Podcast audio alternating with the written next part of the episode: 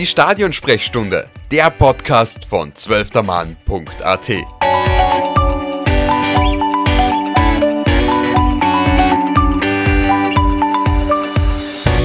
Zuhörerinnen und Zuhörer der Stadionsprechstunde, willkommen zurück bei der neuesten Ausgabe, wo wir uns dieses Mal wieder mal den Frauenfußball widmen. Und zwar genau gesagt dem Nationalteam. Und ja, wir schauen jetzt eigentlich in beide Richtungen. Wir schauen einerseits zurück, was im letzten Jahr so passiert ist und nachdem das Jahr noch relativ früh ist, beziehungsweise das Länderspieljahr noch relativ früh ist und das Frauennationalteam mit einem Trainingslager und zwei Spielen gegen die Niederlande in die neue Länderspielsaison starten wird in näherer Zukunft, schauen wir natürlich auch, was uns in diesem Jahr erwartet. Und wir, das bin ich, Lukas Lorber und einer der Frauenfußball-Experten schlechthin in Österreich, Philipp Eitzinger von Ball verlebt. Servus Phil. Hallo Lukas, vielen Dank für die Blumen. Sehr gerne. Philipp, how you do? Wie geht's? Geht schon, geht schon. Kalt ist. Kalt ist. Kalt ist, Winter ist, aber die Damen vom Nationalteam... Fliegen nach Malta, die haben es ein bisschen richtig, wärmer da. Was ein bisschen wärmer ist, und zwar ins Trainingslager wo sie eben, wie schon vorher erwähnt, in die Länderspielsaison starten werden, die relativ viele Freundschaftsspiele parat haben wird, aber auch eine neue Liga, auf die wir aber dann später noch zu sprechen kommen. Wir würden nämlich zuerst mit der Vergangenheit starten und ein bisschen anschauen, wie das Nationalteam eigentlich im letzten Jahr performt hat. Und ich habe gesagt, da starten wir vielleicht mit der Europameisterschaft. Und jetzt ist sie schon länger vorbei. Man kann jetzt vielleicht genauer zurückblicken, obwohl es schon länger her ist. Äh, ja, Philipp, was, was würdest du sagen, war da dein Fazit aus den Spielen? Jetzt haben wir da gegen die, eigentlich mit den regierenden Europameisterinnen gestartet in die EM. In England noch dazu. In England, im Old Trafford. Das war ein Spiel mit sehr vielen Zuschauern, weil das so viele Zuschauer waren, aber in relativ flachen Atmosphäre, äh, was die Akustik angeht, aber natürlich, äh, das hat man schon auch gemerkt, dass das einfach die schiere Größe des Stadions und die schiere Anwesenheit von knapp 70.000 Leuten halt schon für die Spielerinnen etwas ist, was sie nicht jeden Tag haben. Ja, und haben eben, wir erinnern uns kurz das erste Spiel gegen England 0 zu 1 verloren. War okay, war jetzt nicht überdrüber im ersten Impuls, nachdem die Engländerinnen dann relativ drüber gefahren sind über alle anderen. Also da war ein 5-0 gegen Nordirland, ein 8-0 gegen Norwegen. Ist dieses 0-1 im Nachhinein doch eher noch validiert worden. Hat dann im zweiten Spiel haben sie dann ein bisschen krampfigen Pflichtsieg 2 0 gegen Nordirland eingefahren. Das hat dann das quasi das Gruppenfinale aufgelegt gegen Norwegen. Das haben sie mit einer großartigen Leistung, vor allem in der ersten Halbzeit, haben sie Norwegen sowas von hinten reingedrängt und so genervt und so sturmreif, also sturmreif geschossen waren sie schon durch das 08 gegen England davor. Aber das war fast unösterreichisch, dass sie eben nicht gewartet haben und, und geschaut haben, was die anderen da so bringen und sie stark gemacht haben, sondern einfach voll rein in die Wunden, richtig rumgebohrt mit den salzigen Fingern und dann eben 1 0 gewonnen, hochverdient. Viertelfinale eingezogen, zum zweiten Mal hintereinander nach 2017 dort auch gegen Deutschland, stundenlang gut dagegenhalten, Gegner genervt. Am Ende hat dann die längere Bank bei den Deutschen entschieden. Äh, da hat es dann auch in der Nachspielzeit noch dieses etwas bittere ähm, quasi Eigentor gegeben von Manuela Zinsberger zum 0, 0 zu 2. Hat doof ausgeschaut, war im Letz, letzten aber nicht mehr entscheidend. Also sie hätten das so oder so verloren, ob sie es 0-1 oder 0-2 verlierst, okay.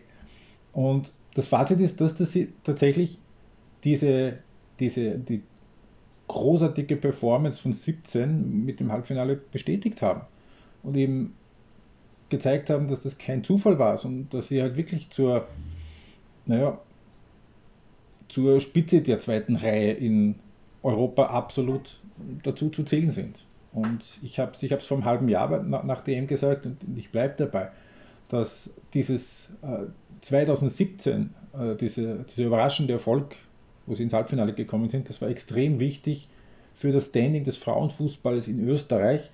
2022 der Auftritt war extrem wichtig für, den, für das Standing von Österreich im Frauenfußball. Weil sie eben signalisiert haben, ähm, der restlichen Frauenfußballwelt, hallo, wir sind echt und, und wir sind da, wir sind im Idealfall auch da, um zu bleiben. Und das, was 17 war, das war kein Zufall und das vor 22 Jahren, das war auch kein Zufall. Der Unterschied war eben nur, dass es eben statt ein Halbfinale nur das Viertelfinale, in Anführungszeichen nur das Viertelfinale gegeben hat. Je nachdem, wie man es sehen mag. Äh, Joni wird da mit einhaken. Also man sieht, dass man eben mit den Großen vielleicht noch nicht ganz, also mit den ganz Großen vielleicht noch nicht ganz mithalten kann. Mit den äh, kleineren, also ich habe mir da die Ergebnisse nochmal angeschaut, also Nordmazedonien ähm, hat man zum Beispiel 10-0 putz, das war in dem Fall kein Problem. Also die kleinen Mannschaften sollten auch kein Problem sein, weil Nordmazedonien ist im Frauenfußball wahrscheinlich in ganz anderen Sphären unterwegs.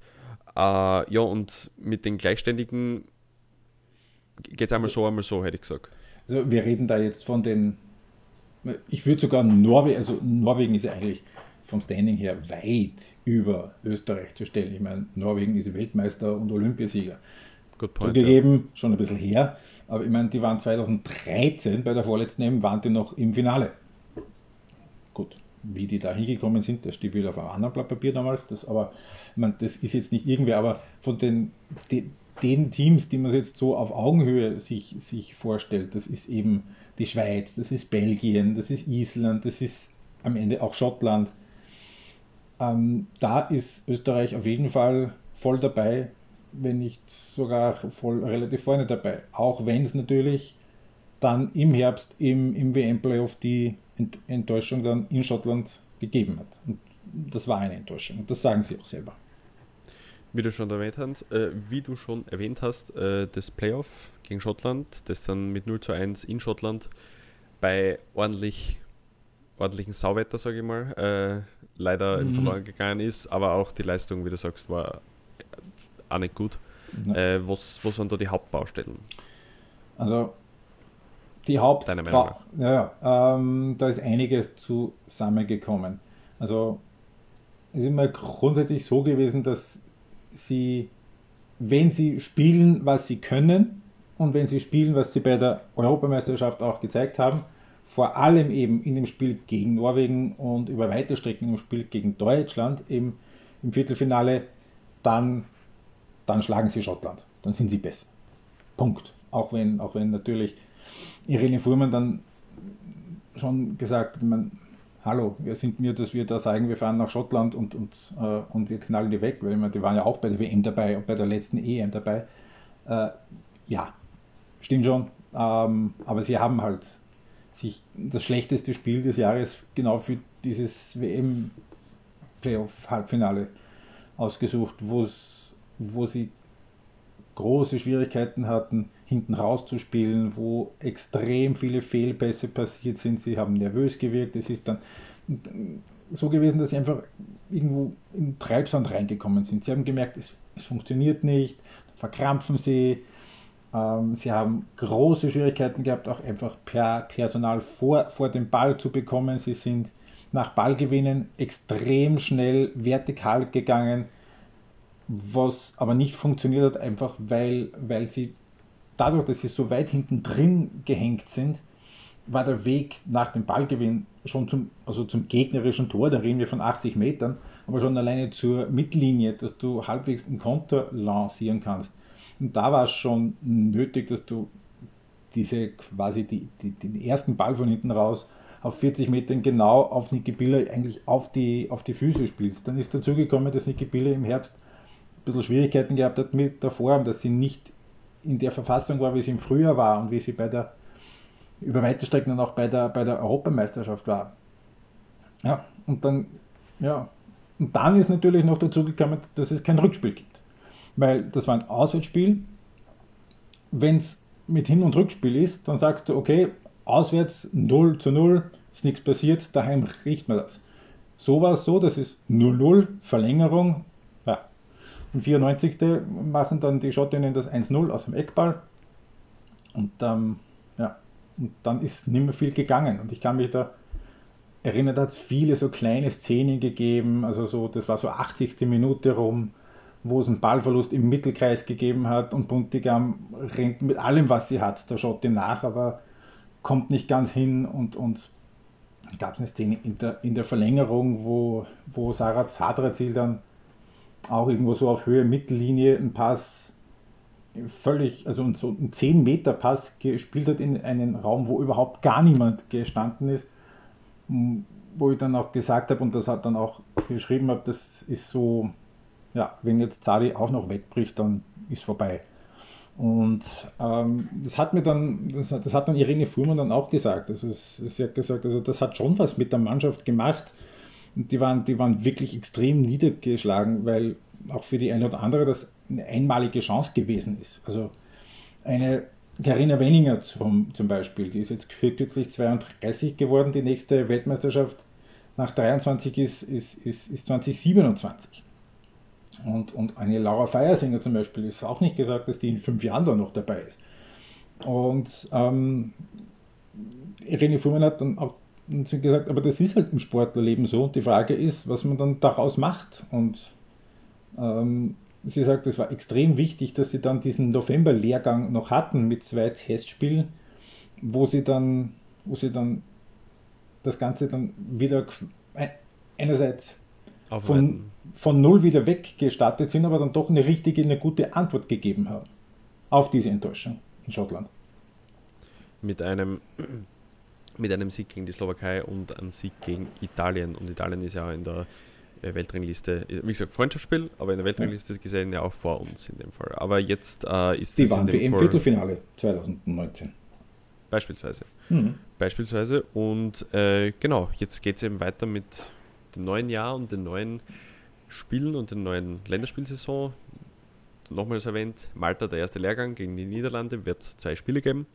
Äh, und du hast es schon ein bisschen angesprochen. Also es gibt Spielerinnen wie Karina ähm, Wenninger oder vielleicht auch Sarah Puntigam etc., die für die vielleicht die EM, also jetzt nicht zwingend, aber potenziell eine der letzten größeren Events war. Ähm, und es fällt schon ein bisschen auch der Begriff des Generationenwechsels. Ähm, den spricht Irene Fuhrmann selbst an ähm, und sie spricht auch oft von der, von der Tiefe, die geschaffen werden muss in der, in der Mannschaft. Aber was glaubst du, was wird der Lehrgang jetzt hinsichtlich des Generationenwechsels, also wird da schon mehr probiert werden? Werden da vielleicht jüngere Spielerinnen äh, einbezogen werden? Was ist deine äh, Einschätzung dazu? Äh, ich glaube, dass es so recht ähnlich wird, wie es bei dem November-Lehrgang war. Im äh, November haben sie das erste Spiel in Lignano gehabt, in Italien, de facto mit der, mit der Mannschaft, mit der sie bei der EM gespielt haben und mit der sie auch äh, beim Spielen in Schottland gespielt haben. Ich glaube, das war wirklich sogar 1-1, genau die gleiche Formation. Und dann haben sie ein paar Tage später eben daheim gegen die Slowakei gespielt und da waren schon sehr viele, die normalerweise nicht dabei waren, vor allem nicht von Beginn weg. Da hat Kresche gespielt im Tor statt Zinsberger, da war die Annabel Schasching dabei im Mittelfeld, da hat die, die Claudia Wenger gespielt, da hat die Katja Wienerreute gespielt vorne im, im im Sturmzentrum statt der Niki Biller und da sind dann noch einige andere noch reingekommen. Lara Felix ist da zum Beispiel ein, eingewechselt worden noch, die, die da äh, in Nürnberg spielt in der zweiten Liga in Deutschland. Ich glaube, dass das relativ ähnlich wird bei Österreich. Vermutlich gehe mal davon aus, dass es Andries Jonker bei, bei den Holländerinnen genauso macht, dass sie ein Spiel quasi spielen mit der Ansa Panier und eins hernehmen, wirklich so ein bisschen zum auch Personalien austesten, was natürlich bei den Holländerinnen, die blicken einer Weltmeisterschaft entgegen, wo sie bei der letzten Ausgabe im Finale waren. Bei Österreich geht es halt wirklich darum, dass man jetzt diese Zeit nützt, eben, wie du richtig sagst, für den Generationswechsel, dass man einfach die jungen Spielerinnen immer mehr einbindet und, und dass man auch die Gelegenheit nützt, dass man wirklich auch in so einem Lehrgang, in einem Trainingslager was, was machen kann. Weil das ist auch ein Thema, das, das Irene Fuhrmann, ich habe im, im äh, November, Dezember mal mit ihr gesprochen, wo sie ja gesagt hat, dass äh, die Arbeit im Nationalteam, die hat sich halt auch extrem verändert, weil dadurch, dass viele Spielerinnen jetzt eben auch zum Beispiel in der Women's Champions League sind, äh, sind viel, viel mehr, mehr Spiele und, und auch weniger Zeit und weniger Gelegenheit in den Lehrgängen im Laufe des Jahres äh, wirklich auch inhaltlich was zu machen. Das ist oft so, dass du hast ein, zwei Trainingseinheiten oder drei vielleicht und du musst eine mal auf jeden Fall für die Regeneration hergeben und das alle mal irgendwie, dass du mal einen Überblick verschaffst. Und das ist halt extrem, extrem wertvoll, dass du mal ein paar Tage hast, so wie es jetzt auf Malta ist, wo du zwar Spiele hast, aber die eigentlich nicht wirklich was bedeuten, wo du mit gerade den, den Jungen, die noch nicht eben 10 Jahre, 15 Jahre mit, da, mit dabei sind, dass du die mal in die Mannschaft integrierst, weil das sind die, die es dann ähm, in den nächsten 2, 3, 5, 10 Jahren einfach diejenigen sind, die die Stützen im Nationalteam sein müssen. Und dementsprechend ähm, ähm die Leistung erbringen sollten im, im Best genau. Case. Und deswegen ist es, wie du sagst, schon wichtig, dass man äh, die Erkenntnisse gewinnt, vermutlich im Lehrgang, zum sagen, okay, wo fällt es noch, wo, wo habe ich genug, wo habe ich zu wenig. Es, ist ja nicht nur, es sind ja nicht nur die äh, Freundschaftsspiele, die jetzt anstehen, es werden im Laufe der Zeit bis zum Herbst, wo dann die äh, neue Nations League startet. Ähm, es sind ja noch einige Freundschaftsspiele, wo man das austesten und ausprobieren kann. Ähm, die Spielerinnen sind ja, also die jungen Spielerinnen, die du äh, genannt hast, wie die Annabelle Schasching zum Beispiel, oder Lara Felix haben ja unterschiedliche ähm, Arbeitgeber, sage ich mal. Also mhm. Nürnberg, in Österreich sind einige noch verteilt. Äh, wo glaubst du, ähm, pendelt sich das so ein? Also kann man sagen, es gibt da für die, also es ist natürlich Punkt 1, dass man im Nationalteam ist, aber Punkt 2, dass man auch äh, auf einem gewissen Level spielen kann, Erfahrungen sammeln kann. Äh, wo fasst sich das zusammen? Oder glaubst du, könnte der Schritt zu einem anderen Verein oder zu einem höheren Niveau, beziehungsweise äh, durchs Nationalteam auch eher erfolgen für die Spielerinnen?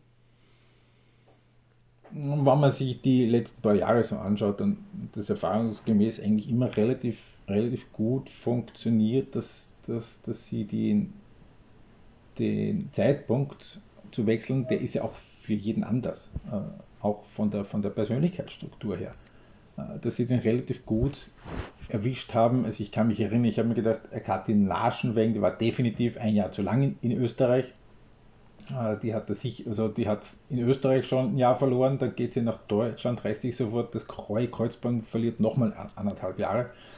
Das ist dann halt, das ist dann halt bitter, aber die hat sich wirklich gut, gut zurückgekämpft und es hat sich jetzt auch, auch eine Julia Hiegelsberger, die in, in, in Hoffenheim jetzt ist, äh, eine wirklich herzeigbare Halbserie gespielt im Herbst. Und, und wir haben zum Beispiel auch noch eine, eine Laura Wienreuter, die sich äh, unglaublich bei Arsenal festgespielt hat auf der, auf der rechten Abwehrseite, aber sowas von. Und, und Spielerin des Monats war im Dezember und jetzt auch schon wieder im, in, der, in der Endausscheidung ist für den, für, den, für den Jänner. Also es ist schon so, dass da einige Junge da sind, die auch im, im, in, in guten Ligen schon spielen und, und eben auch das Potenzial, das sie haben, immer mehr und immer mehr ausschöpfen. Also die sind jung genug, dass sie noch Entwicklungspotenzial haben. Und, und da ist die nächste definitiv die Annabel Schasching, die jetzt im äh, Winter von Sturm Graz auch zu Freiburg gegangen ist, wo auch eine Lisa Kolb unter Vertrag ist. Lisa Kolb ist wieder ein bisschen ein anderes Thema. Chronische Rückenprobleme, also das wird nie eine sein, die 25 Spiele im Jahr macht aber richtig eingesetzt einfach ein mega gefährlicher Joker sein kann. Und ich sehe jetzt auch zum Beispiel eine Barbara Dunst, die ist ein 97er Jahrgang. Das ist dann schon wieder jetzt die nächste Generation, also die, die die nächste Generation nach Buntigam, Zatrazil, Schnaderbeck, Mackers. Ähm, es ist halt das eine Ding, das, dass es halt immer so tröpfchenweise ist. Also die Breite, die wirkliche große Breite, die hast du in Österreich nicht. Es ist halt immer gerade so gut genug, dass du so 14, 15 beieinander hast, die im Idealfall das Ding halten können, das Niveau halten können. Und das Ziel, das muss jetzt natürlich auch sein, in diesem Generationswechsel, dass du die, die Position, die Österreich jetzt hat, also im Moment sind sie im europäischen Ranking 12. knapp hinter Belgien. Also die Belgierinnen, die sind da im letzten EM-Quali-Spieltag sind die noch an Österreich vor, vorbei, aber macht das nicht wirklich einen Unterschied, ob du 11. bist oder 12. bist. Also das, also zumindest da die Top, Top 15 so zu halten äh, und dabei den Generationswechsel zu vollziehen. Wäre natürlich schön gewesen, wenn sie die WM jetzt mitgenommen hätten. Aber, aber, aber natürlich, das, das, das Ziel muss sein, dass du konstant unter den 16 bist in Europa, dich konstant einfach für die Europameisterschaften qualifizierst. Was dann dort rauskommt, das ist dann wieder ein anderes Blatt Papier und du kannst jetzt nie verlangen von einer österreichischen Nationalmannschaft bei den Frauen, dass sie sich bei einer Europameisterschaft für die Top 8 äh, qualifiziert. Also das hat jetzt zweimal funktioniert. Aber der Anspruch muss schon sein, zumindest bei den äh, Europameisterschaften, bei diesen Top 16 dabei zu sein. Und das war auch genau eben einer der Gründe, warum das, das Aus jetzt so bitter war bei der WM-Qualifikation, weil du da natürlich oft auch auf, abhängig bist von, von Auslosungen. Also du, wenn du in der Gruppe Frankreich hast, wie es jetzt zweimal war in den letzten paar Jahren, oder Gott behüte die Deutschen bekommst oder England be bekommst, dann bist du schon mal fix Zweiter. Und dann brauchst du halt ein bisschen das, das, das Losglück im Playoff und musst auch an dem Tag dann da sein. So, und das Losglück jetzt, das hätten sie gehabt. Also Schottland kannst du schlagen als Österreich. Und Irland ja, musst eigentlich schlagen, also das kann, kannst auch schlagen als Österreich. Die sind nicht besser. Und darum war es ja so bitter. Weil, weil im, in, in, einem anderen, in einem anderen Play Playoff waren dann, glaube ich, äh, Island dabei, glaube ich, und die Schweizer waren, glaube ich, irgendwo. Also das hätte richtig blöd ausgehen können. Und dann kriegst, hast du die Chance, dass du Schottland und Irland hast. Ja, darum war es ja so, so, so bitter, weil wenn du dann einen Playoff hast und äh, es war genauso gut möglich, ist kurz davor gewesen, dass, dass Holland in, ins Playoff muss. Wenn du dann im Playoff bist und Holland hast, äh, ja, dann scheidest du halt aus. Ne? Also dann kann dir zumindest keiner Vorwurf machen, wenn du ausscheidest. Aber Schottland ist halt bitter. Ne? Klar. Und Playoff ist natürlich auch noch die andere Kategorie. Du hast halt nicht wie in der Gruppe jetzt, weiß ich nicht, deine 8 bis 10 Spiele oder je nachdem, wie viel es dann ja. wirklich auch sind. Du hast wirklich Tag X und Punkt, da muss es dann hinhauen. Und wenn es nicht ja. hinhaut, dann hast du eben, ja, siehst du es halt vorbei rasen, die Chance und die WM genau. in diesem Falle. Genau.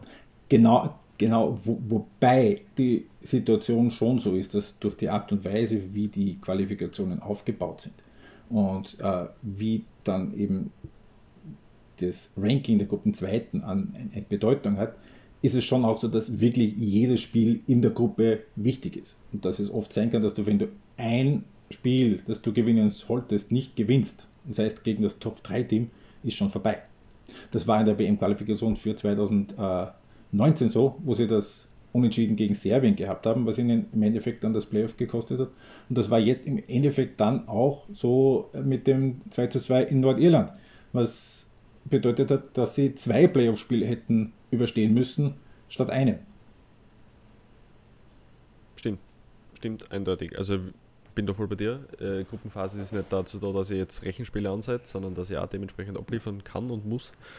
Und ja, eindeutig. Aber wenn wir schon bei Gruppenphasen sind, da würde ich vielleicht ein bisschen auf den Herbst switchen, weil eben die Nations League startet in einem sehr spannenden Format vom Gefühl her, zumindest in der dieser Saison noch nicht, weil da wird ja noch der Olympiaplatz ausgespielt, meines Wissens, oder? Äh, es fragt mit viel. Ich, gl also, ich glaube, die Qualifiers, ja. die Qualifiers sind in der Saison noch nicht für die Euro, die sind erst nächstes Nein, Jahr. die sind dann erst, würde aber, würde aber Sinn machen, ja. ja. Äh, ehrlicherweise muss ich sagen, mit der Olympia-Qualifikation habe ich mich noch nicht wirklich beschäftigt. Aber Tatsache ist, dass, dass ja, es kommt jetzt genau wie bei den Männern, auch bei den Frauen, eine Nations League. Ähm, de facto die Idee ist von, von der Durchführung her genau dieselbe. Ähm, gibt halt bei den Frauen dann die, den D-Zug nicht mehr, aber Gruppe A, Gruppe B, Gruppe C, jeweils mit Vierergruppen. Und genau. Ähm, es ist jetzt so, dass das wird, glaube ich, bei den Männern eh auch kommen, dass nicht nur der letzte direkt absteigt, sondern auch der dritte dann quasi so auf Abstiegs-Playoff-Spiele spielt. Wenn mich jetzt nicht alles täuscht. So in die Richtung, ja. Äh, ja, genau. Und Österreich wird da, also die Auslosung erfolgt im äh, Mai. Genau. Davor ist noch die, die, die Vergabe von der Europameisterschaft 25. Die mhm. ist dann im April. Und es ist dann, ja, äh, in diesem Jahr noch so, dass das sind dann drei Doppelspieltage im Herbst, eine im September, eine im Oktober und einer in den November, Anfang Dezember. wo es dann Österreich fängt in der A, im A-Zug an, eben als Zwölfte, die Top 16, stimmt nicht, die Top 17. Russland ist nämlich nicht dabei natürlich. Ah, ja, genau. äh, sind also die also 16 Teams im A-Zug, da ist Österreich dabei, wird aus dem dritten Topf dann gezogen werden. Und da geht es dann im Endeffekt darum, dass man sich hoffentlich den Klassenhalt sichert, das wäre nicht von Nachteil. Und vor allem aber eben darum, dass man sich positioniert dann für die Nations League den Durchgang vom darauffolgenden Jahr, vom Herbst 2024. 24, genau, dass ich das ist mit den Jahreszahlen, das ist nicht ganz so einfach, weil diese wird als Europameisterschaft Qualifikation gespielt. Es ist diese Europameisterschaft, Weltmeisterschaft, Qualifikation, wie wir sie bei den Frauen immer hatten, wie es eben auch bei den Männern traditionell ist, also Hausnummer acht Gruppen zu acht Teams und, und irgendwie da qualifizieren sich dann 16 für die, für die Europameisterschaft oder eben 13 für die Weltmeisterschaft. Das gibt es jetzt bei den Frauen nicht mehr. Die ist völlig weg, die ist komplett gestrichen worden. Äh, die Nations League wird als EM-Qualifikation dienen. Und es wird in dem 24er Durchgang so sein, dass die, er, die ersten und zweiten aus dem A-Zug direkt zur Europameisterschaft fahren. Richtig. Und äh, dann wird es ein relativ kompliziertes Playoff-Prozedere geben, wo du natürlich im Vorteil bist, wenn du in der A-Gruppe Dritter wirst. Da haben dann auch noch Teams aus dem, aus dem B-Zug dann die Chance. Aber du musst, und realistischerweise muss man davon ausgehen, dass Österreich nicht unter den ersten zwei im A-Zug dann sein wird, seiner Gruppe. Weil dann, das sind dann halt eben die Englands und Deutschlands und Frankreichs und Spaniens und Hollands und Schwedens. Da ist nur schwer ein Vorbeikommen. Das heißt, in Wahrheit musst du damit rechnen, als Österreich, dass wenn du zu einer Europameisterschaft willst, dass du fix ein Playoff überstehen musst. Natürlich, es ist ein bisschen leichter, wenn du in einer Position bist, dass du dieses Playoff gegen Hausnummer Rumänien spielst oder Bosnien spielst und vielleicht jetzt nicht gegen die Schweiz oder gegen Belgien oder Island. Mhm. Und ähm, auch da eben habe hab ich mit Irene Fuhrmann gesprochen. Die hat gesagt, es ist für sie so ein bisschen ein zweischneidiges Schwert. Weil du hast es vorher angesprochen, irgendwie 11-0 gegen, also 10-0 gegen Lettland und die haben dann noch Luxemburg gehabt und Mazedonien und die haben die einfach alle weggeschossen. Also sportlich völlig wertlos. Und das sind genau die, die Spiele, hat dann zum Beispiel auch ein 20 zu 0 gegeben, glaube ich, von England gegen Lettland. Wo die UEFA dann gesehen hat, okay, also so, das hat jetzt nicht den großen Sinn. Mhm. Und da hat ja auch keiner was davon. Da haben die Großen nichts davon, weil das kannst du nicht verkaufen. Da haben die Kleinen nichts davon, weil was soll das? Man, ja, du, kann, du, kannst sagen, du hast in, in England gespielt, äh, aber du hast 20 Grimmer kassiert.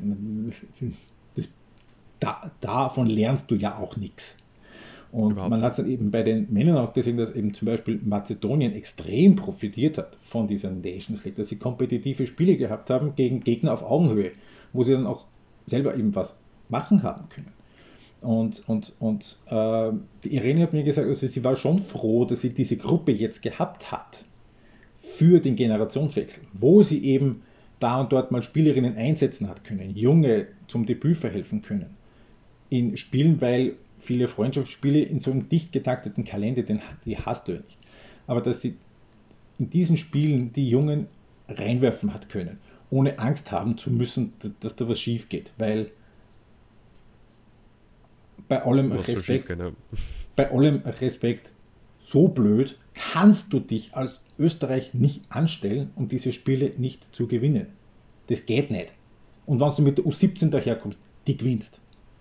So, jetzt ist aber dann so, dass diese Spiele halt jetzt in der Nations League wegfällen. Ähm, und, und Irene Fuhrmann hat mir gesagt, natürlich, man muss jetzt noch mehr bemühen, um diese Lehrgänge gut besser zu nützen, um eben konsequenzlos Spielerinnen einsetzen zu können, weil es geht ja darum, wie performen die und wie können die das Team weiterbringen und wie kann das Trainerteam die Spielerinnen weiterbringen.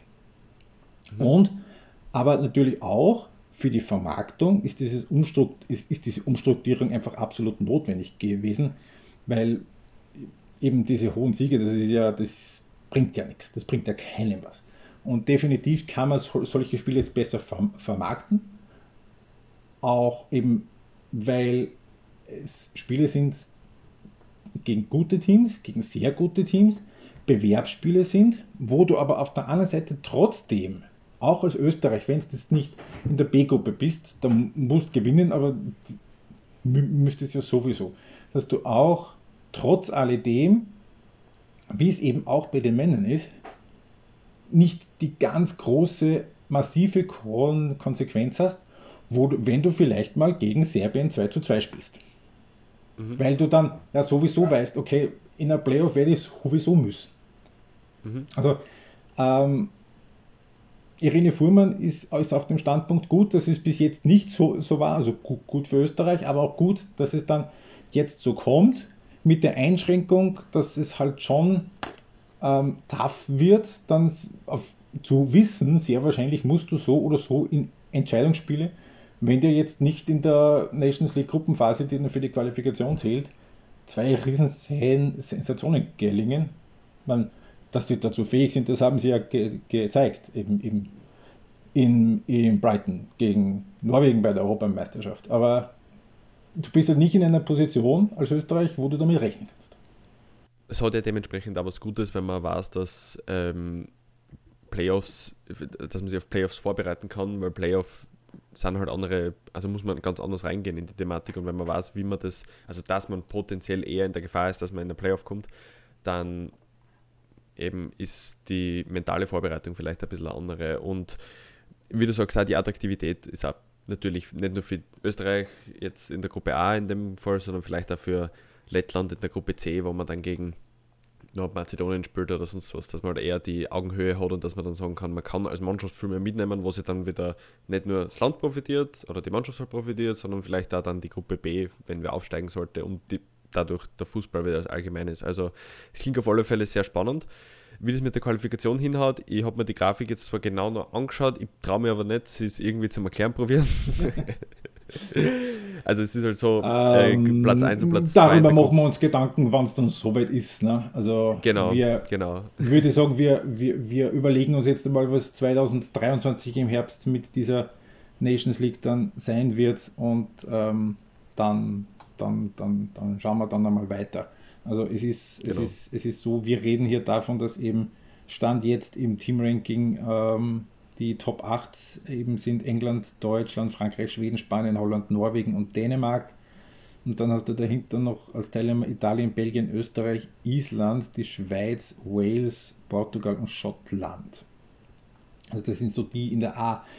Nur eben auch um zum Verdeutlichen, dass da kann es schon sein, dass du als Österreich runter musst. Dann eben auch womöglich wohl wahrscheinlich in den Abstiegsplayoff muss. Das kann ja auch noch mhm. blühen.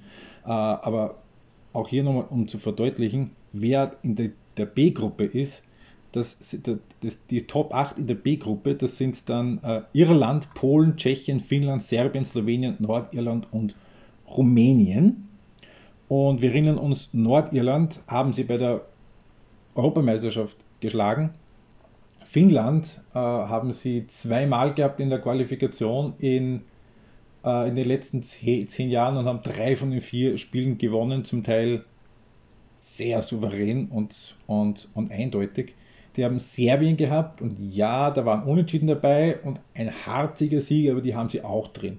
Also wir reden dann jetzt nicht dann von Gegnern in der B, die dann wirklich dramatisch ein dramatisches Problem sein sollen, sondern wir reden dann von den Teams in der B, die halt eben nicht bei der Europameisterschaft dabei waren oder halt vielleicht gerade dabei waren, aber dort vernichtet worden sind, wie es zum Beispiel Nord Nordirland war. Also Österreich ist schon tendenziell eher ein A-Team als ein B-Team.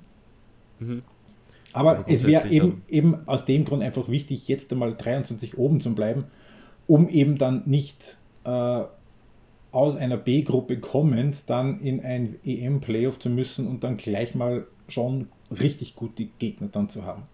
Genau, dass du jetzt vielleicht irgendwie, boah, I don't know, eben Schweden Italien. vor dir stehen hast oder Dänemark. Italien oder so irgendwas. Ja, genau. Ja. Dass du nicht dann irgendwie direkt das vorgesetzt bekommst, wenn du Genau. vorher nur gegen Slowenien und Irland gespielt hast oder so. Mhm. Voll, eindeutig. Ähm, ja, vielleicht noch eher Richtung Abschluss hin schon. Ähm, Generationenwechsel ist das eine, prinzipielle, vielleicht spielerische äh, Baustellen sind vielleicht das andere. Wo würde man als Mannschaft sagen, man müsste grundsätzlich noch aufholen in dem Jahr oder vielleicht auch in den nächsten Jahren? Also österreichische Nationalmannschaft natürlich. im Herausspielen aus dem Spiel von Torchancen gegen gute Gegner. Es ist bei der Europameisterschaft so gewesen, dass sie in diesen und auch bei, auch bei aller Dominanz, die sie dann gehabt haben gegen, gegen Norwegen dann vor allem, aber so richtig die ganz großen, massiven Top-Chancen, Top-Torchancen, die waren relativ rar. Und Österreich hat eins, zwei, drei, drei Tore gemacht in dieser Gruppenphase aus einem Expected Goals glaube ich, von 3,4 oder so. Also sie haben schon nicht viel liegen gelassen, aber sie haben halt auch nicht besonders viel herausgespielt. Das ist also so, dass, dass die Struktur im Ballbesitz gefährlich gegen gute Gegner spielerisch aus dem Mittel ins Angriffsdrittel zu kommen und sich dort dann eben in die Box zu spielen und, und sich gute Abschlusspositionen herauszuspielen. Das ist, das ist in Wahrheit das große Thema und das ist es aber in Wahrheit auch schon relativ lange. Ähm, das, war, das, das war eigentlich unter Dominik Thalhammer schon immer so. Und es ist jetzt natürlich so, du hast, du hast jetzt gute Optionen, wirklich gute und auch nicht so wenige Optionen auf den Außenbahnen, wo du eben hast eine Julia Hickelsberger, die sich Stand jetzt viel besser von diesem kompletten zerstörten Knie erholt hat, als das, als das zum Erwarten gewesen ist, weil sie ja eine ist, die wirklich fast rein von ihrem Antritt und ihrem Tempo und ihrer Explosivität kommt. Und das ist halt mit dem Kreuz, nach dem Kreuzbandriss ein bisschen schwierig oft. Du hast eine Barbara Dunst, die dir da außen spielen kann, aber auch innen. Du hast eine Katin Naschenweng, die bei, bei Hoffenheim jetzt wirklich sich so durchgebissen hat, dass die im Sommer zu Bayern München wechselt. Also Mhm. mutig, Mhm. weil ist nicht gesagt, dass die da spielt. War aber bei Sarah Zatterzil auch so, wie die damals von Potsdam zu den Bayern gekommen ist und die ist Kapitänin mittlerweile oder zweite Kap äh, Vizekapitänin. Und dann, dann, dann, dann kommt eben, eben hinten auch noch ein bisschen was nach. Du hast eine Lisa Kolb, die halt du jederzeit in der, drei, in der 60. Minute reinschmeißen kannst. Und du hast auch dahinter einige, die da durchaus jetzt das Potenzial haben, dass sie, dass sie dann noch nachkommen. Und du hast dann auch im, im, im offensiven Mittelfeld Optionen, im, zum Beispiel eine Maria Plattner, die bei der EM extrem gefehlt hat, äh, so brav und so gut, da die, die, die Laura Feiersinger mit ihrer Übersicht und ihrer Routine da gespielt hat, aber es wäre wichtig gewesen, eine Maria Plattner, die hat sich da äh, Tag oder zwei Tage vor dem Eröffnungsspiel Schlüsselbein gebrochen. Äh, es ist halt eine mit, mit ihrer Energie, die da halt wirklich äh, gefehlt hat. Und, und, und ähm, da, ist schon, da ist schon das eine oder andere dann da. Und eben auch eine Annabelle Schasching. Du hast schon Optionen auf der 8, auf der offensiven Mittelfeld-Ding, auf der offensiven Mittelfeldposition, wo mit Spielerinnen, die da jetzt eben auch noch Entwicklungspotenzial haben und die dann auch eine Sadra Zadra Be zum Beispiel ein bisschen entlasten können, beziehungsweise ein bisschen ein Backup sein können, weil bis jetzt war es halt wirklich so, Österreich hat wirklich ein gutes ein zentrales Mittelfeld, aber es haben so ein bisschen die Optionen gefehlt. Also es hat dann eine Marie Höbinger dort gespielt, die extreme Übersicht hat und, und einfach ein Spiel lesen kann, aber halt schmächtiges Mädel ist. Also da fehlt einfach eine körperliche Robustheit. Da ist eine Maria Plattner dahergekommen, die diese, diese Robustheit hatte und die verletzt sich dann. Ähm, aber du hast eben da jetzt auch eine Annabelle Schasching, die auf dieser Position spielen kann. Und, und, und eine Dunst, die auf dieser Position spielen kann und eine Laura Feiersinger, so gerne ich sie habe und so viel sie für den österreichischen Frauenfußball gemacht hat, wahrscheinlich ist sie über ihrem Zenit drüber. Also man hat schon gemerkt bei der EM, ihre Erfahrung, die war sehr, sehr wichtig, Aber ich meine, die Laura wird auch 30 heuer. Oder ist sie schon geworden? Ähm, ist ja 93er, glaube glaub ich. Sie ähm, wollte in die Kategorie mit Buntigam und so weiter und so fort. Ja, genau. genau, ja. genau, mhm. genau. Ähm, also wäre gut, und da ist die Irene Fuhrmann auch eine, die darauf schaut, dass sie da verschiedene Spielerinnen-Typen ähm, ähm, in ihrem Kader bringt und, und die, die, einfach die, wo jede Spielerin andere Stärken, andere, andere Charakteristika einfach reinbringt und äh, die Irene da als Trainerin da einfach auch ein bisschen durchwechseln kann und auf den Gegner reagieren kann und auf einen Spielverlauf auch reagieren kann. Und das ist, und das ist halt das Thema, dass du aus dem Mittelfeld raus nach vorne dir die Chancen erarbeitest. Weil das Nutzen der Chancen, der Großchancen, war gut. Aber dass du zu den Chancen kommst, das ist ein Thema, das, das eben das die ÖFB-Frauen schon einige Zeit lang begleitet. Und ich will vielleicht noch ein kleines Thema als Baustelle mit anreißen, und zwar die äh, die Sicherheit am Fuß von der Manuela Zinsberger im Tor. Das ist auch was, was zeitweise, also was mir grundsätzlich einmal auffällt, dass also das schon einen Unterschied macht, wenn man da äh, dementsprechende Sicherheit hat wahrscheinlich und das wäre auch was, was ich mir wünschen würde, wenn sie das dementsprechend ein bisschen entwickeln würde. Wobei die Manuela Zinsberger äh, ähm,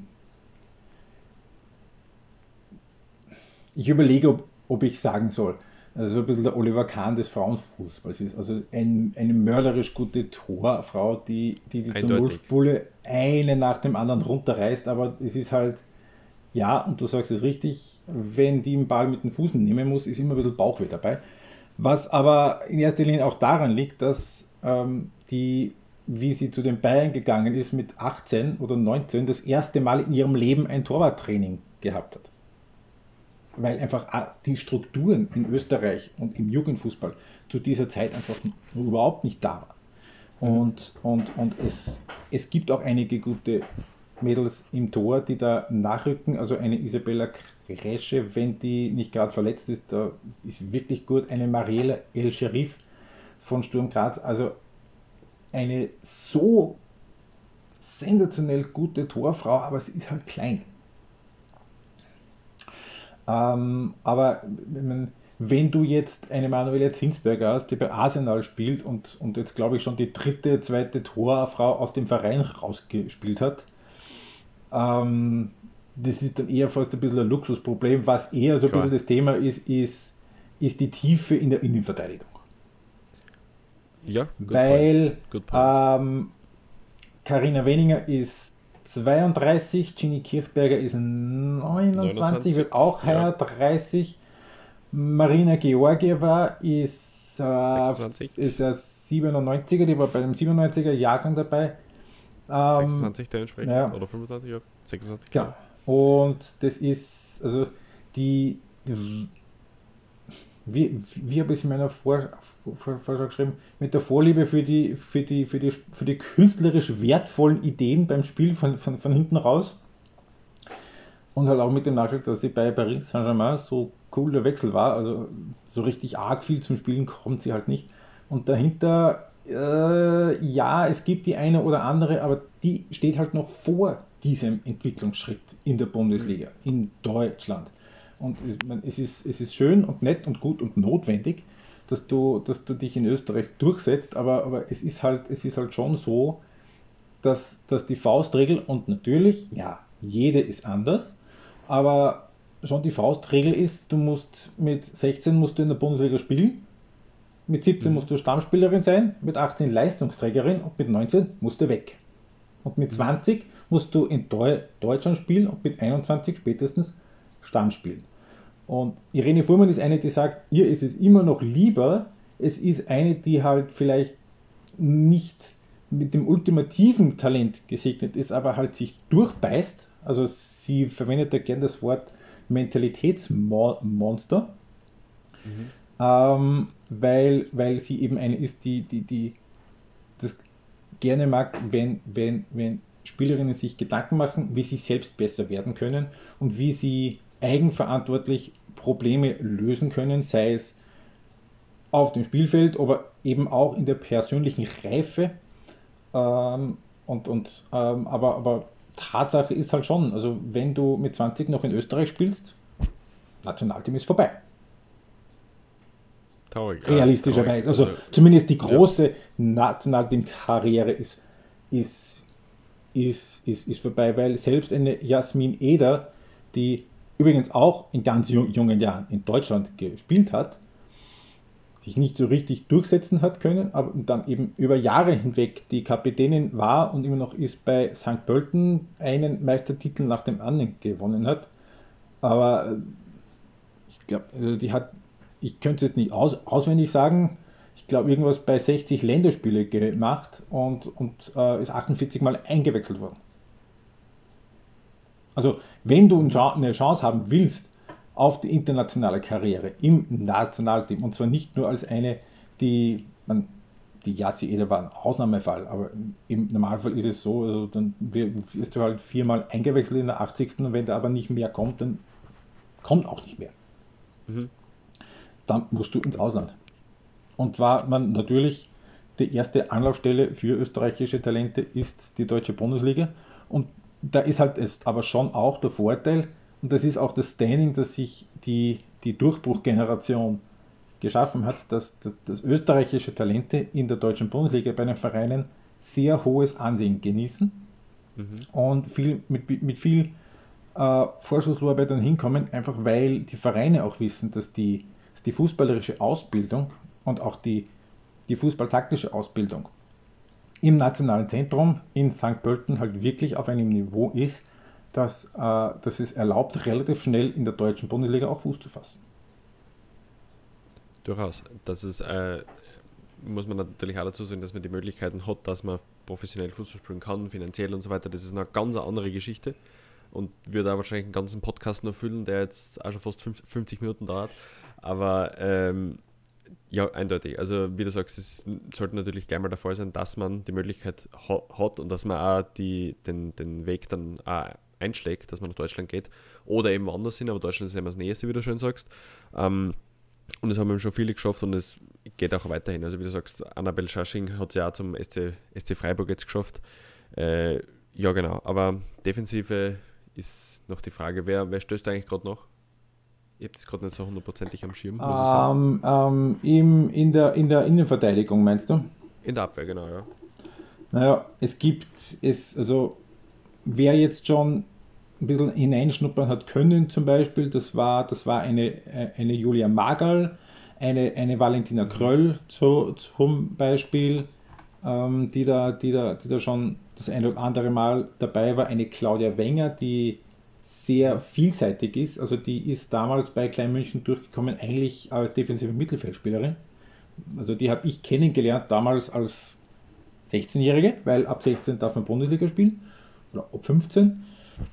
äh, darf man Bundesliga spielen. Die hat da auf der 6 gespielt, ist dann irgendwann nach hinten gerückt, ähm, spielt jetzt bei, bei St. Pölten tatsächlich in der Innenverteidigung also und, und, und kann aber dann, also hat jetzt in ihrem Debüt eh gegen die Slowakei in dem Testspiel auf der Außenbahn, glaube ich, gespielt.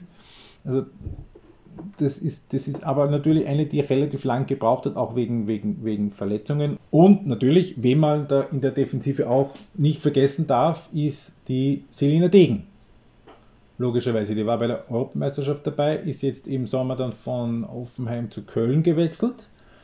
Äh, hat tatsächlich dort im Herbst auch gespielt. Meistens, fast immer. War Stammkraft. Äh, jetzt das erste Spiel in der Bundesliga nach der Winterpause nicht gemacht. Knieprobleme hat die gehabt, ist auch jetzt im Nationalteam nicht dabei. Aber das ist natürlich eine, also die ist relativ groß, also so erinnert auch von der Größe, von der Statur her, auch von der Haarfarbe her und von der Herkunft sind beide Steirerinnen an die Karina Wenninger.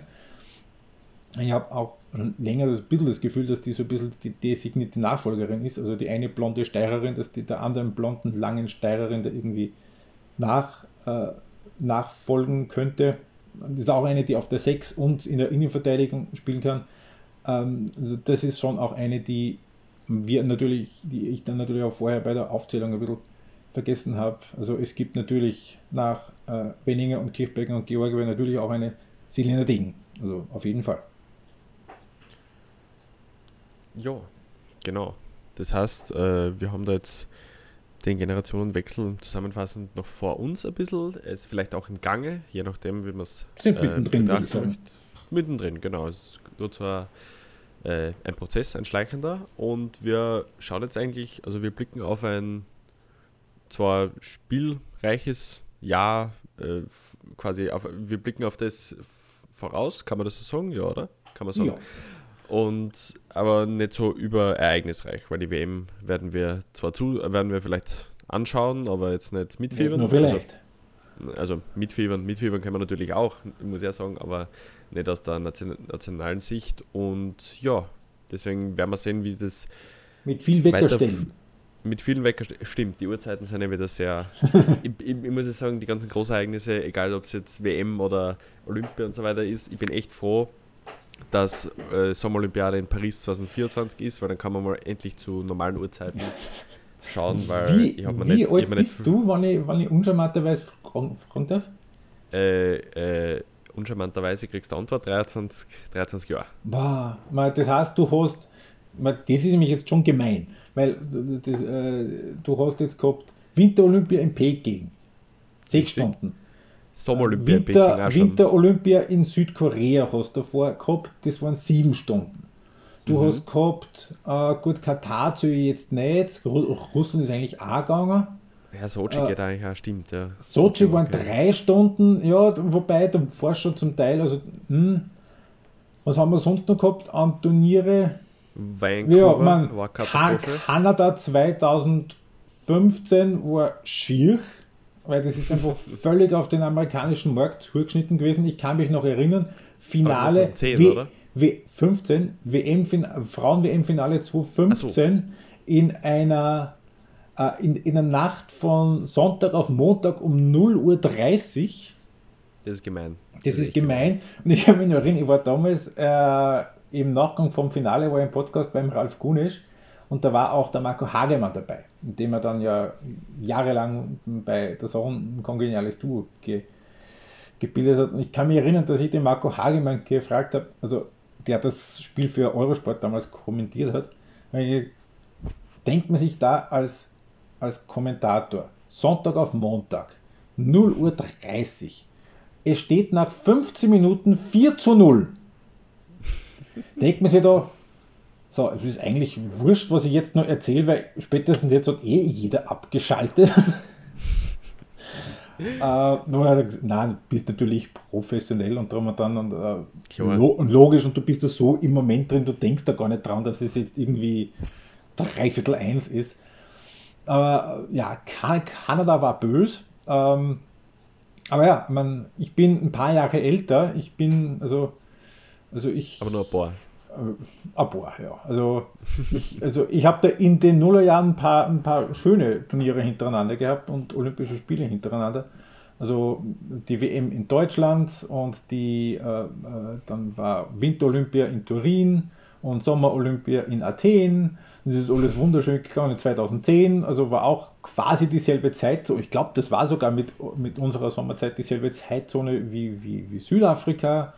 Also das, das ist schon gut gegangen, aber tatsächlich wirklich in den letzten paar Jahren war es ein bisschen beschissen. Ja, man muss sagen, ich kann mich auch noch an die 2006 Olympia und WM erinnern. Das ist so in meiner siebenjährigen Erinnerung noch ein bisschen vorhanden. Äh, aber ja, wie du sagst, dann war Peking, Sommer Peking, Vancouver, dann mit Sochi und so weiter, Van- London war es eh Van- okay. Vancouver war schier, ja, das stimmt. Vancouver war sehr gemein, aber ja, äh, Südkorea war auch sehr gemein, muss ich sagen. Und Peking jetzt auch. Also ich habe mir nicht viel Freunde gemacht in meinem Umfeld, wenn ich mir um vier in der Früh einen Wecker gestellt habe. Aber äh, Darf ich nur sagen, Ja. WM 2002, Japan-Südkorea war ich beim Bundesheer. oh, wo ich übrigens vorher schon eine wunderbare Geschichte drüber geschrieben habe. Ähm, das war auch, also live gesehen habe ich nicht viel. logischerweise, logischerweise. Nämlich die Uhrzeit, nein, nein. Wie gesagt, deswegen sind wir froh, dass es äh, in die, deswegen sind wir froh, dass jetzt in Paris zumindest 2024 die Olympischen Genau. Sommerspiele sein werden. Ja, und Natürlich die im Sommer Europameisterschaft haben wir ist ja auch in Europa. Also, Ist das ist ganz richtig. Also die, also die Europameisterschaft- 24 genauso wie die 25. Also da habe ich mir ein kleines, äh, ja, es ist Genau. ein Schlupfloch. genau. Und Ja, Olympia dann in Italien. 26. Stimmt, stimmt. Mailand, richtig. Und dann geht es wieder nach LA im Ja. Sommer. Deswegen ist Und die WM ist dann wieder auch in. Amerika. Stimmt, ist auch in Amerika. Das heißt, wir müssen uns wieder auf härtere Zeiten einstellen. Ah, schwierig. Sportfan. Nachtschicht. Uh, Zuschlag. Na gut, Philipp. Tageszeitungen freuen sich. Ja, sehr. So wie sie die Titelseiten. Ähm, wir Philipp, schweifen ab. Ja, genau, wir schweifen ab, aber wir schweifen Richtung Ende hin. Äh, vielen, vielen Dank für deine Zeit, Philipp. Sehr gerne. Und vielen Dank euch fürs Zuhören und fürs Dabeibleiben. Wir hoffen, der kleine Auszug in die Olympiasaison hat gemundet. Äh, wir freuen uns aber wieder, wenn ihr beim nächsten Mal dabei sein werdet bei der Stadionsprechstunde. Und bis dahin wünschen wir euch viel Spaß, äh, alles Gute und Baba. Für.